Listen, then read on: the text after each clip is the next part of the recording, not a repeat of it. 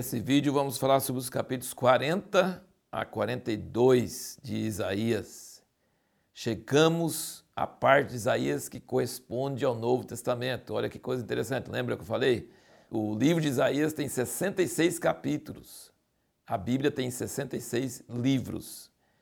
39 livros no Velho Testamento e 27 livros no Novo Testamento. Olha que coisa maravilhosa. Né? Quando começa o capítulo 40, nós já começamos um outro tom. Tem gente que até fala que foi outro profeta, outra coisa, porque é tão diferente do que a primeira parte. Tem muitos temas semelhantes, mas é um entra num nível muito maravilhoso. Do 40 até o 66 é tremendo.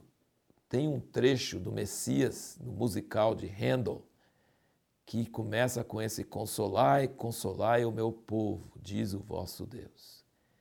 Esse Messias de Handel é um musical tremendo, você precisa ouvir se você não ouviu. É, alguns anos atrás eu estive em Nova York com minha esposa e nós fomos e, e tinha várias apresentações tremendas do musical de Handel, né, cantado com orquestra e tal, e eu, aqueles milhares de pessoas lá, nesse mundo moderno, ouvindo as palavras de Isaías. Ele cita muitas outras palavras. É, o Messias de Handel. É tremendo, maravilhoso. E fala no versículo 5, ele fala: A glória do Senhor se revelará, e toda a carne juntamente haverá, pois a boca do Senhor disse. Isso é o fim.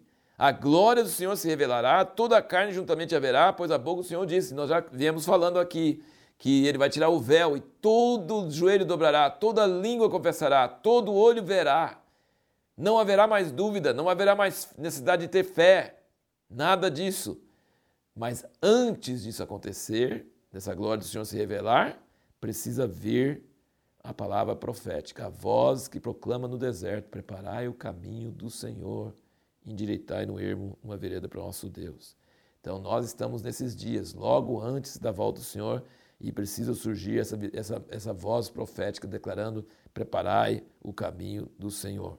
Aqui no capítulo 41 tem um versículo que me toca bastante, o versículo 8, ele diz: Mas tu, ó Israel, servo meu, tu, Jacó, a quem escolhi, descendentes de Abraão, Tomei desde os confins da terra, te chamei desde os seus cantos e te disse: Tu és meu servo, a ti te escolhi e não te rejeitei.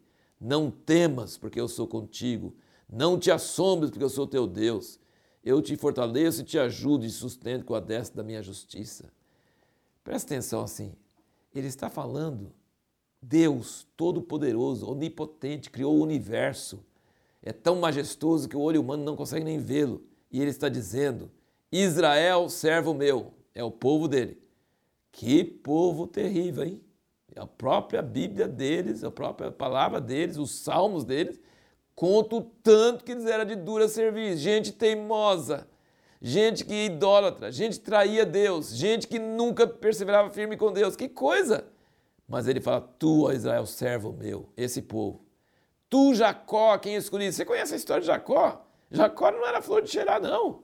Jacó era um cara com muitas limitações, com muitas mágoas, com muitos problemas. Descendentes de Abraão, meu amigo, Abraão era também melhor, talvez, nos nossos olhos do que Jacó, mas só que Deus, o Deus do universo, o Deus dos céus, o Deus tremendo, ele se identifica com Israel, esse povo chato.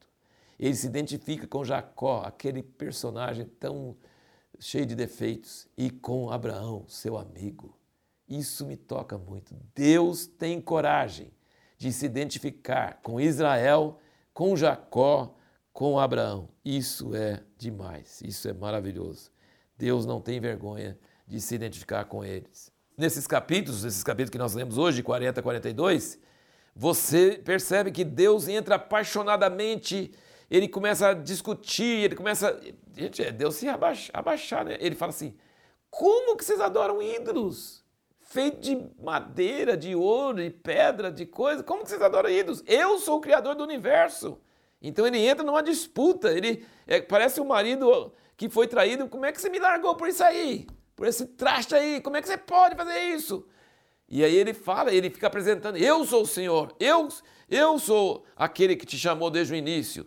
Eu não sou nada a ver com esses ídolos. Então, se você vê em todos esses capítulos, você vai ver uma disputa entre Deus e os ídolos. Ele vai é, é, arrazoando com Israel, seu povo querido, sua esposa que ele casou lá no Monte Sinai, que traiu ele com os ídolos, e ele fica debatendo com eles e contra essa questão do, da, da idolatria. Né? Ele também fala muito sobre essa questão do servo. Ele aqui acabou de falar, versículo 9: Tu és meu servo. Então, a quem ele está se referindo aqui? Ao povo de Israel. Israel, o povo, é o servo dele, tá? Então, nós vemos que nessa referência, nesse lugar que está falando, o povo de Israel é o seu servo. No capítulo 42, ele fala aqui: Eis aqui o meu servo a quem sustenho, o meu escolhido, em quem se compraz a minha alma. Pus o meu espírito sobre ele, ele traz justiça às nações. Não clamará, não se exaltará, nem se fará ouvir a sua voz na rua. A cana trilhada não a quebrará, nem apagará o pavio que fumega, em verdade trará justiça. Não faltará, nem será quebrantado, até que ponha na terra a sua justiça e as ilhas aguardarão a sua lei. Aqui está falando sobre Jesus. Esses versículos, inclusive, estão é, citados no Novo Testamento, claramente referindo a Jesus. Então aqui o servo não é Israel, aqui o servo é Jesus, e inclusive essa passagem está falando sobre as duas vindas de Cristo. Ele está falando que ele não vai vir. Como o povo de Israel na época de Jesus veio, eles acharam que ele ia vir, eles não leram isso aqui direito. Ele não clamará, não se exaltará, não fará ouvir a sua justiça, a sua voz na rua. Ele vai ser manso, humilde, gentil, discreto, sutil. Ele vai ser assim. E eles esperavam um Messias que ia libertar eles dos, dos romanos, um cavaleiro e ele veio e ele falou assim: Mas esse homem manso, esse homem vai, não vai faltar nem será quebrantado até que ponha na terra a justiça e as ilhas aguardarão a sua lei. Isso ainda não aconteceu, mas vai acontecer na segunda vinda. Então, esse servo é que é Jesus e está falando sobre as duas vindas de Cristo em uma passagem só. A sua humildade, o seu quebrantamento na primeira vinda e a sua vitória sobre as nações na segunda vinda. Isso é tremendo no capítulo 41, no versículo 2, quem suscitou do Oriente aquele cujos passos a vitória acompanha? Quem faz que as nações se submetam e que ele domine sobre reis? Ele os entrega a sua espada como pó e ao seu arco como pragana arrebatada pelo vento. Ele os persegue e passa diante em segurança, até por uma vereda em que com seus pés nunca tinha trilhado. Quem operou e fez isso, chamando as gerações desde o princípio?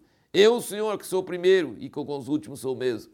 Ele está referindo ao rei sírio da Pérsia, que vai derrotar Babilônia. Ele está trazendo ele do Oriente, aquele cujos passos a vitória acompanha, que faz que as nações se submetam, que domine sobre reis.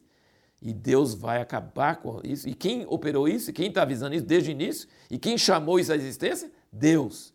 Deus usa dois argumentos que ele é mais forte que os ídolos. Primeiro, que ele criou os céus e a terra. E segundo, que ele fala o futuro antes que o futuro aconteça. Isso é uma coisa muito interessante muito forte. Ele usa isso como muito, muita, muitas vezes falando sobre isso, né?